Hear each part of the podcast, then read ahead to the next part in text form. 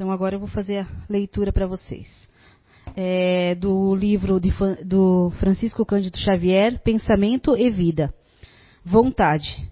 Comparemos a mente humana, espelho vivo da consciência lúcida, a um grande escritório subdividido em diversas seções de serviço. Aí possuímos o departamento do desejo, em que operam os propósitos e as aspirações, acalentando o estímulo ao trabalho. O departamento da inteligência, dilatando os patrimônios da evolução e da cultura. O departamento da imaginação, amealhando as riquezas do ideal e da sensibilidade. O departamento da memória, arquivando as súmulas da experiência. E outros ainda que definem os investimentos da alma. Acima de todos eles, porém, surge o gabinete da vontade. A vontade é a gerência esclarecida e vigilante, governando todos os setores da ação mental.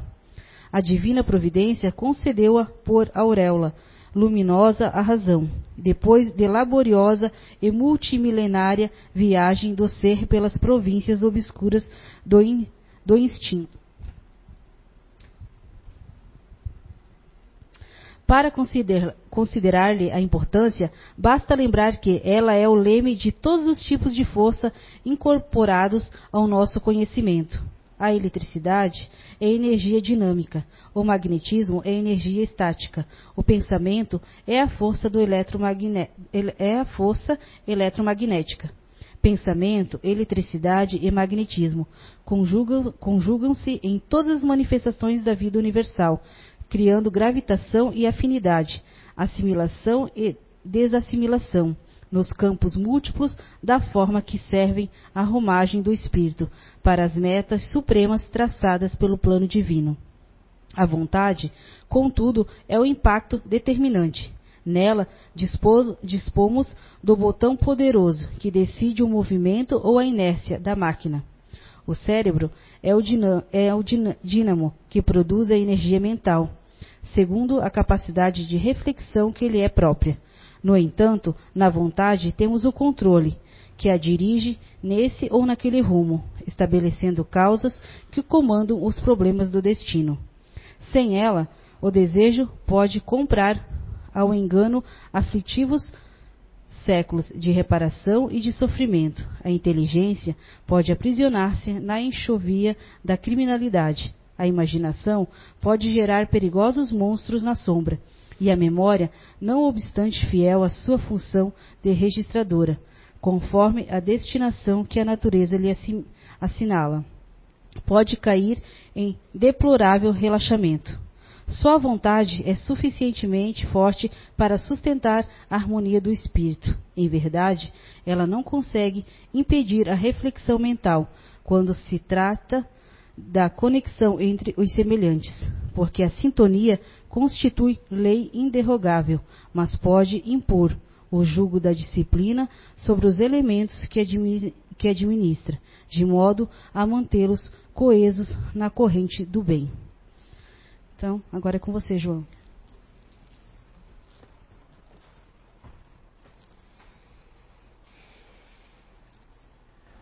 Boa noite.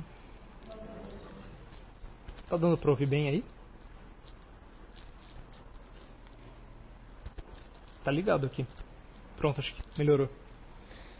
É, pessoal, essa é a primeira palestra que eu estou fazendo. Então, uh, vamos ver como é que é. Eu vou me sair aqui, né? Mas é, eu só gostaria de deixar claro assim de começo a, a, surpresa que eu tive quando eu eu fui estudar esse tema. É claro que eu sabia é, que é um tema importante, vencer a si mesmo. Mas como esse tema ele não está colocado de uma maneira direta, né? Por exemplo, não, tem o nome de nenhum capítulo, né? Ou ah, nos livros das obras básicas, né? É, eu não tinha a noção de, do quão profundamente esse tema está. É, de quão fundamental esse tema é para o Espiritismo, sabe? Então o que aconteceu comigo foi que quanto mais eu estudava, mais eu percebia que tinha matéria para estudar. E e aí gerou aquele afobamento, sabe? Um nervosismo. Parece que eu comecei a é, mas mas eu acho que eu consegui de alguma maneira perceber assim o raciocínio mais importante disso tudo, sabe? E aí eu trouxe aqui alguns livros e eu vou ler algumas passagens com vocês. Vamos fazer um estudo aqui ah, para ver se eu consigo, sei lá, passar essa mensagem de uma forma mais simples. Então, vamos começar aqui é, pela Gênese. Uh, aqui na Gênese, no capítulo 3, o bem e o mal, no item 18, uh, ah, ele começa falando assim: Sendo o instinto, o guia e as paixões, os impulsos das almas, no primeiro período do seu desenvolvimento, se confundem em seus efeitos. Há, entretanto, entre esses dois princípios, diferenças que é essencial considerar. O instinto é um guia seguro, sempre bom. Em um tempo dado, pode se tornar inútil, porém jamais nocivo. Enfraquece-se pela predominância da inteligência. As paixões, nas primeiras idades da alma, têm de comum com o instinto o fato de que os seres delas são solicitados por uma força igualmente inconsciente. Elas nascem, mais particularmente, das necessidades do corpo e se prendem mais do que o instinto ao organismo. O que as distingue, sobretudo, do instinto é que são individuais e não produzem, como este último, efeitos gerais e uniformes. Vê-se, ao contrário, que variam de intensidade e de natureza, segundo os indivíduos. Elas são úteis como estimulantes, até a eclosão do senso moral, que de um ser passivo faz um ser racional. Nesse momento, elas não só se tornam inúteis, mas nocivas ao adiantamento do espírito, no qual retardam a desmaterialização, enfraquecem-se com o desenvolvimento da razão. O homem que não agisse constantemente, senão pelo instinto, poderia ser muito bom, mas deixaria dormir a sua inteligência. Seria igual à criança que não deixasse as andadeiras e não soubesse se servir dos seus membros. Aquele que não domina as suas paixões pode ser muito inteligente, mas ao mesmo tempo muito mal. O instinto se aniquila por si mesmo. As paixões não se domam senão pelo esforço da vontade. Então, assim, é, com essa introdução, né, faz, contando esse conceito aí, né, da, das paixões, eu acho que é interessante uh, salientar essa, essa questão que as paixões, elas uh, não se domam senão pelo esforço da vontade. E aquele que não domina suas paixões pode ser muito inteligente, mas ao mesmo tempo muito mal. Né? É, de alguma maneira elas nos servem. É, a partir ali do livro dos Espíritos, na questão 907, ele, ele fala pra gente que. Cadê?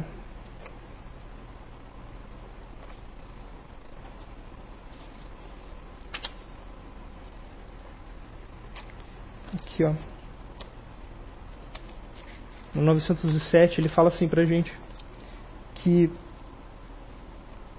o princípio das paixões na natureza, ele é mal em si mesmo, visto que o princípio das paixões está na natureza, né? Ele é mal em si mesmo. Não, a paixão está no excesso acrescentado à vontade, porque o princípio foi dado ao homem para o bem, e as paixões podem levá-lo a grandes coisas, sendo o abuso que delas faz que causa o mal. E, e ele coloca assim pra gente como ah,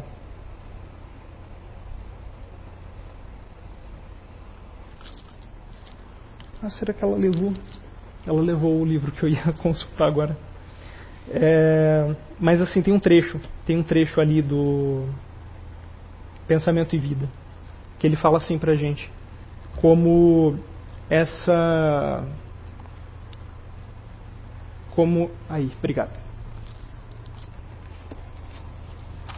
Aqui, ó. A vontade é a gerência esclarecida e vigilante, governando todos os setores da ação mental. A divina providência concedeu-a por auréola luminosa razão, depois da laboriosa e multimilenária viagem do ser pelas províncias obscuras do instinto. Então, a todo momento nesses textos que eu estou lendo, ele está fazendo uma, um antagonismo aí entre uh, os automatismos do instinto que nos ajudam a nos desenvolvermos enquanto princípios inteligentes, né? enquanto nós ainda não temos adquirido o pensamento contínuo uh, que nos torna espíritos, que nos torna humanos. Né? Uh, e, e essa ideia da, da razão, essa ideia do desenvolvimento da inteligência de uma maneira mais é, sutilizada, mais aprofundada diante do, do nosso potencial. Né? E eu acho interessante as palavras que ele escolhe, porque esse livro aqui ele foi escrito pelo Emmanuel em 1958, se eu não me engano.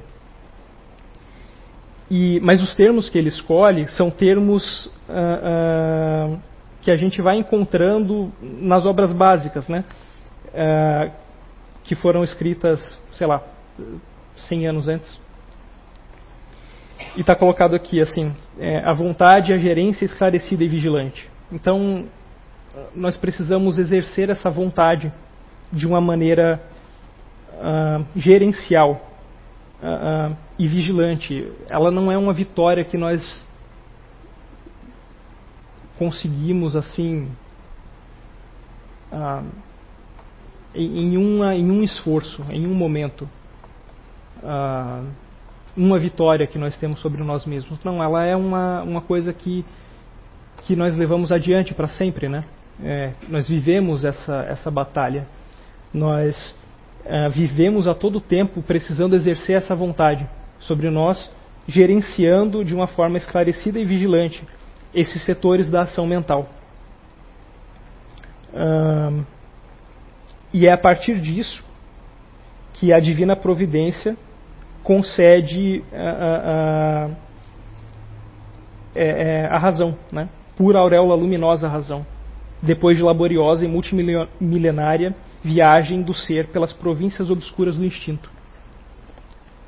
Uh, eu tenho aqui no, no, meu celular também uma passagem que eu achei bastante interessante do livro uh, Evolução em Dois Mundos. Né? E ele está falando do trabalho da inteligência. Examinando, pois, o fenômeno da reflexão sistemática, gerando o automatismo que assinala a inteligência de todas as ações espontâneas do corpo espiritual, reconhecemos sem dificuldade que a marcha do princípio inteligente para o reino humano e que a viagem da consciência humana para o reino angélico simbolizam a expansão multimilenar da criatura de Deus, que por força da lei divina deve merecer com o trabalho de si mesma a auréola da imortalidade em pleno céu. Então, é, vai de novo nesse sentido, né? Ah, olhando aqui também no Evangelho segundo o Espiritismo, é, eu acho interessante, tem duas passagens que eu gostaria de ler aqui com vocês. Uma delas. Bom, assim, antes é, é, bom falar uma outra coisa. Quando a gente faz assim essa. Primeiro aqui a gente estudou então a gente deu uma, uma pincelada sobre esses, esses conceitos, né, essas ideias. Mas,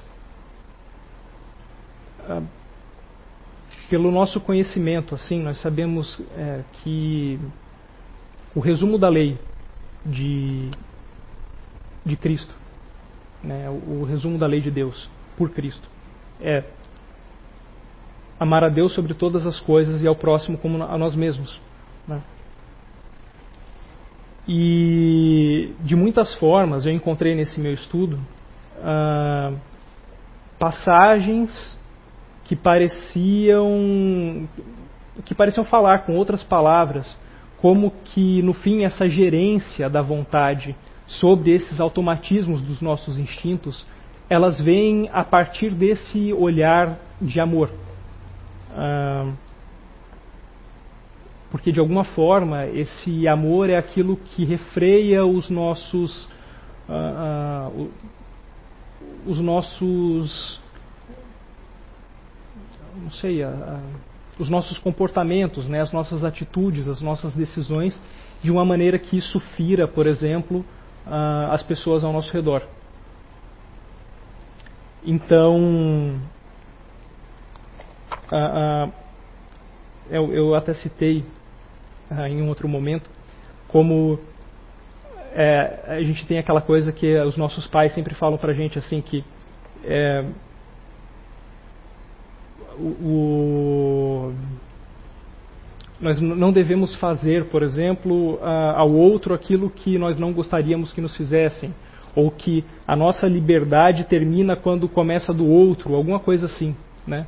É, esse é o tipo de coisa que nós ouvimos sempre. E, e eu encontrei isso muitas vezes aqui. Então, assim, uh, lendo aqui nessa passagem do Evangelho segundo o Espiritismo, uh, dar-se-á aquele que tem. É, tá, muitos chamados e poucos os escolhidos. Ele diz assim: aquele que não cultiva o campo que o trabalho de seu pai lhe ganhou e o qual ele herda, vê esse campo se cobrir de ervas parasitas. É seu pai quem lhe toma as colheitas, que não quis preparar? Se deixou as sementes destinadas a produzir nesse campo mofar por falta de cuidado, deve acusar seu pai se elas não produzem nada? Não, não. em lugar de acusar aquele que tinha tudo preparado para ele, de retomar seus dons que acuse o verdadeiro culpado autor de suas misérias, e que, então, arrependido e ativo, se lance à obra com coragem, que rompa o solo ingrato com esforço da sua vontade, que o lavre a fundo com a ajuda do arrependimento e da esperança, que nele jogue com confiança a semente que tiver colhido, como boa entre as más, que a regue com o seu amor e a sua caridade. E Deus, o Deus de amor e de caridade, dará àquele que já recebeu. Então ele verá os seus esforços coroados de sucesso, e um grão produzir cem, e outro mil. Coragem, lavradores, tomai as vossas grades e as vossas charruas, lavrai os vossos corações, arrancai deles o joio, semeai aí a boa semente que o Senhor vos confia, e o orvalho do amor o fará produzir os frutos da caridade. Então, esse, esse é um trecho, por exemplo, que parece deixar mais claro é, essa ideia que eu estou falando, né? de como o amor, de alguma forma, nos ajuda a gerenciar essa, esses limites é, pela nossa vontade, né? e que nós só chegamos à razão a partir disso.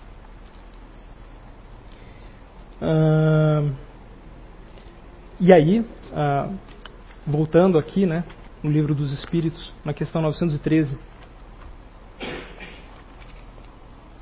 é uma questão muito interessante, porque ela vem logo em seguida aquele trecho que eu li uh, anteriormente, né, falando sobre as paixões.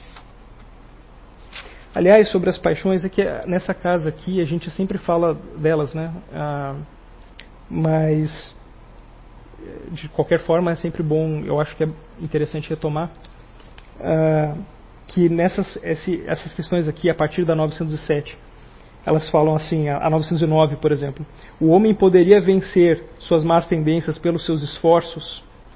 Sim, algumas vezes por fracos esforços é a vontade que lhe falta. Ah, quão poucos dentre vós fazem esforços. Então, isso também retoma essas ideias, né? É...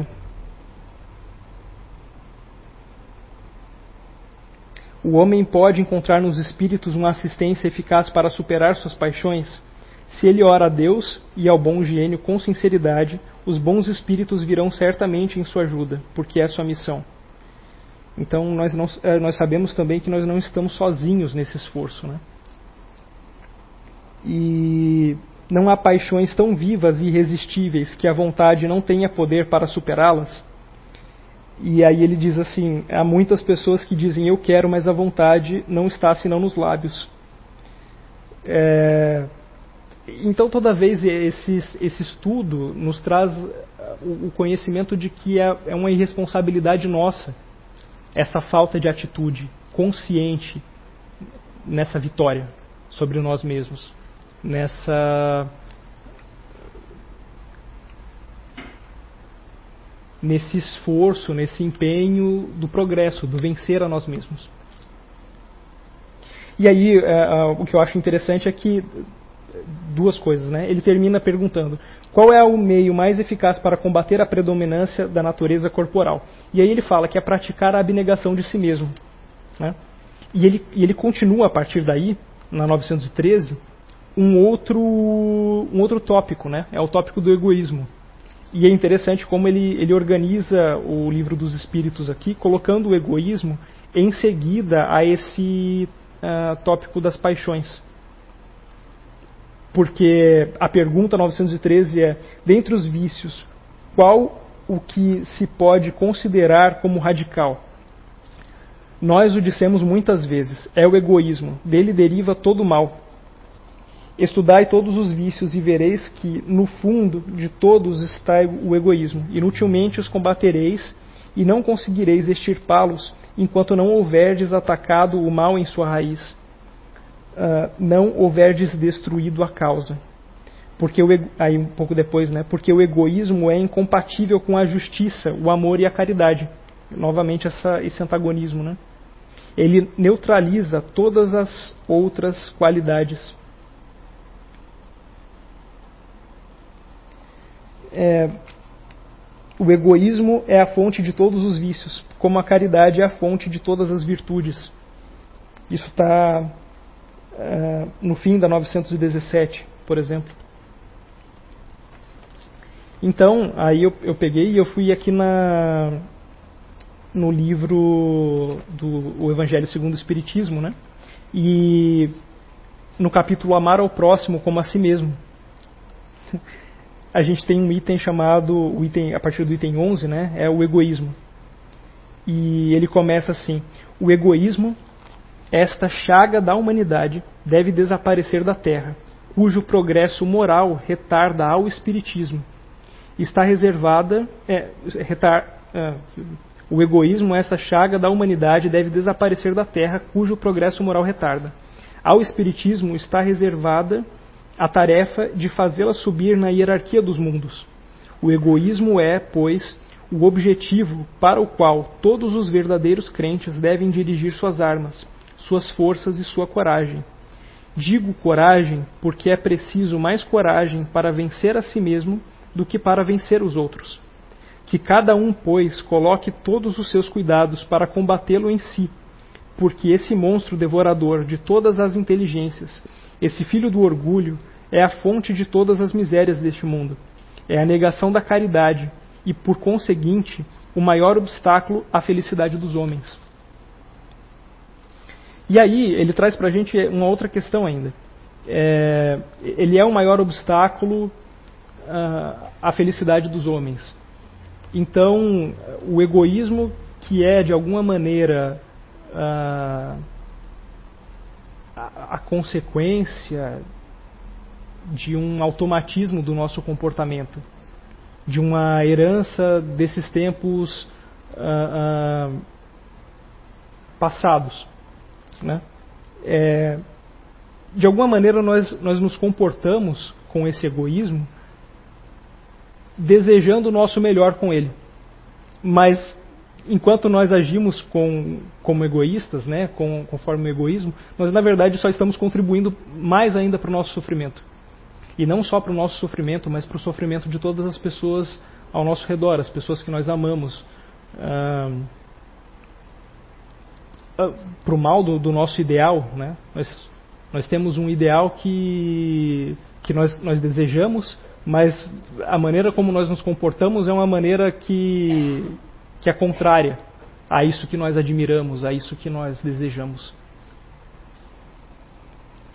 E aí, pensando nisso, eu pensei, eh, né, juntando todas essas peças, eu achei interessante falar também sobre um exemplo. Né, é, um exemplo de, de alguém que, que viveu essa, esse vencer a si mesmo. E eu pensei que eu não conheço um melhor exemplo do que é, Paulo de Tarso. E então assim é, foi maior, um dos maiores perseguidores, talvez acho que o maior perseguidor do cristianismo, né? Ah, e, e depois se arrependeu. E arrependido, de alguma forma ele, ele observou assim, é, com a vivência dele, com o amadurecimento dele, que esse inimigo externo que ele buscava na juventude dele e que resultou em, em coisas que ele se arrependeu até o fim da vida, né? É, na verdade era uma um direcionamento não amadurecido das forças dele dos esforços dele. Né? É, esses esforços, com o passar, a caminhada dele, foram mais e mais voltados aos inimigos internos, né? a, a essas paixões, a esses excessos que obscureciam o julgamento dele, que impediam que ele, que ele olhasse as, as coisas, a, a vida, que ele entendesse o mundo com a razão. E e com amor e com caridade, né? Então tem ali na carta aos Romanos uh, ele fala que ele o, o, é, o, bem que ele deseja fazer ele não faz, mas uh, o mal que ele não deseja ele faz. É disso que ele está falando para gente, desse desafio, dessa luta, né? E que ele continua. Se eu se eu tenho esse ideal, se eu é, vejo valor na lei, na lei de amor, né? Ah, se eu me admiro disso e eu concordo com isso, é, mas, mas quando eu ajo, eu não ajo em conformidade com isso. Então não sou eu que ajo nesse momento, mas é o pecado que mora em mim. Esse, esse termo pecado é um termo que a gente não usa, mas é, foi o termo que ele tinha naquele momento para expressar isso. Para expressar esse, esse comportamento egoísta, né, de muitas formas. E, e depois, já na última carta que ele escreveu a, a, carta ao Timóteo, a Timóteo, a segunda carta a Timóteo, ele diz que ele, que ele combateu o bom combate. E esse é o bom combate. Né? Esse é o bom combate de lutar contra as, as más tendências, lutar contra esses automatismos da, das paixões, do instinto. E, e, e, dizendo assim que ele não se arrependia, né, que ele não tinha mais a, é, a luta dele tinha sido feita, que ele não tinha arrependimentos. Ele, ele teve essa transformação na vida dele graças a isso. Ele aproveitou as oportunidades da vida dele com coragem, com, com abnegação, né? com disciplina. E ele foi assim vencendo em cada momento. E aí eu gostaria de terminar falando uh, mais uma vez, fazendo essa referência ao amor, né? uh, citando aqui uh, um trecho da carta aos Coríntios, em que ele fala da, do amor, em que ele fala da caridade. Né? A caridade, um amor puro, excede e supera quase todas as outras coisas. Ainda que eu falasse a língua dos homens e dos anjos e não tivesse a caridade, seria como o metal que soa ou o sino que tine. Ainda que tivesse o dom da profecia e conhecesse todos os mistérios e toda a ciência, e ainda que tivesse toda a fé de transportar os montes e não tivesse a caridade, eu nada seria. Ainda que distribuísse toda a minha fortuna em proveito aos pobres, e ainda que entregasse o meu corpo para ser queimado, não tivesse a caridade, nada disso me aproveitaria. A caridade é sofredora, é benigna, não é invejosa. A caridade não trata com leviandade, não se ensoberbece, não trata com indecência, não busca os seus interesses, não se irrita, não suspeita o mal, não se alegra com a injustiça, porém se alegra com a verdade. Tudo sofre, tudo crê, tudo espera, tudo suporta. É, mais, um pouquinho mais tarde ele fala é, que quando ele era menino ele pensava com a cabeça de menino, com a mente de menino, mas agora que ele não era mais um menino ele não, não podia mais fazer isso. E é essa transição, né? essa mudança de perspectiva. A mudança de perspectiva do assumir essa responsabilidade, né? de, de gerenciarmos o nosso progresso de uma forma consciente, uh, de gerenciarmos as nossas relações, a nossa convivência, é, o nosso amadurecimento. Então, uh, eu, eu gostaria de encerrar a palestra agora, ah, deixando um convite aqui que, que nós possamos, é, de alguma maneira, aproveitar esse momento como uma chamada de atenção, como uma como uma uma tomada de consciência e que nós não nos percamos depois de sair daqui uh, desse sentimento, desse, desse pensamento, dessas ideias. Porque é muito fácil voltar, né? É muito fácil esquecer, vamos viver aí os problemas do dia a dia e tal. E, e depois a gente nem se lembra que a gente veio aqui e ouviu isso tudo, né? E estudou isso tudo. A gente precisa, ah, de alguma forma, nos utilizarmos melhor dessas oportunidades que a vida nos traz para romper a inércia. Né? A partir desse rompimento da inércia, o nosso trabalho fica um pouco mais fácil. Tá certo? Então, muito obrigado.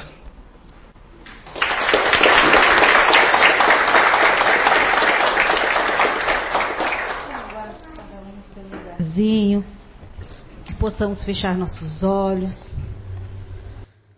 e agradecer mais uma vez pela oportunidade do aprendizado e que possamos levar esse conhecimento aqui passado junto conosco, que possa ajudar na nossa caminhada, no nosso melhoramento, no nosso melhoramento moral e que possamos retornar para os nossos lares melhores do que aqui chegamos, com energias boas, bons pensamentos, boas vibrações possamos ter uma semana abençoada, cheia de novas conquistas, novas perspectivas, que possamos ter fé em Deus, fé na espiritualidade e não desistir no caminhada. Que cada tropeço a gente possa ter força, ter fé, acreditar num Deus Todo-Poderoso que com certeza vai nos levantar, vai nos guiar e vai nos mostrar o melhor caminho e que aqueles que não puderam estar aqui que também possam receber essas boas energias, essas boas vibrações de muita paz e de muito amor. Que assim seja.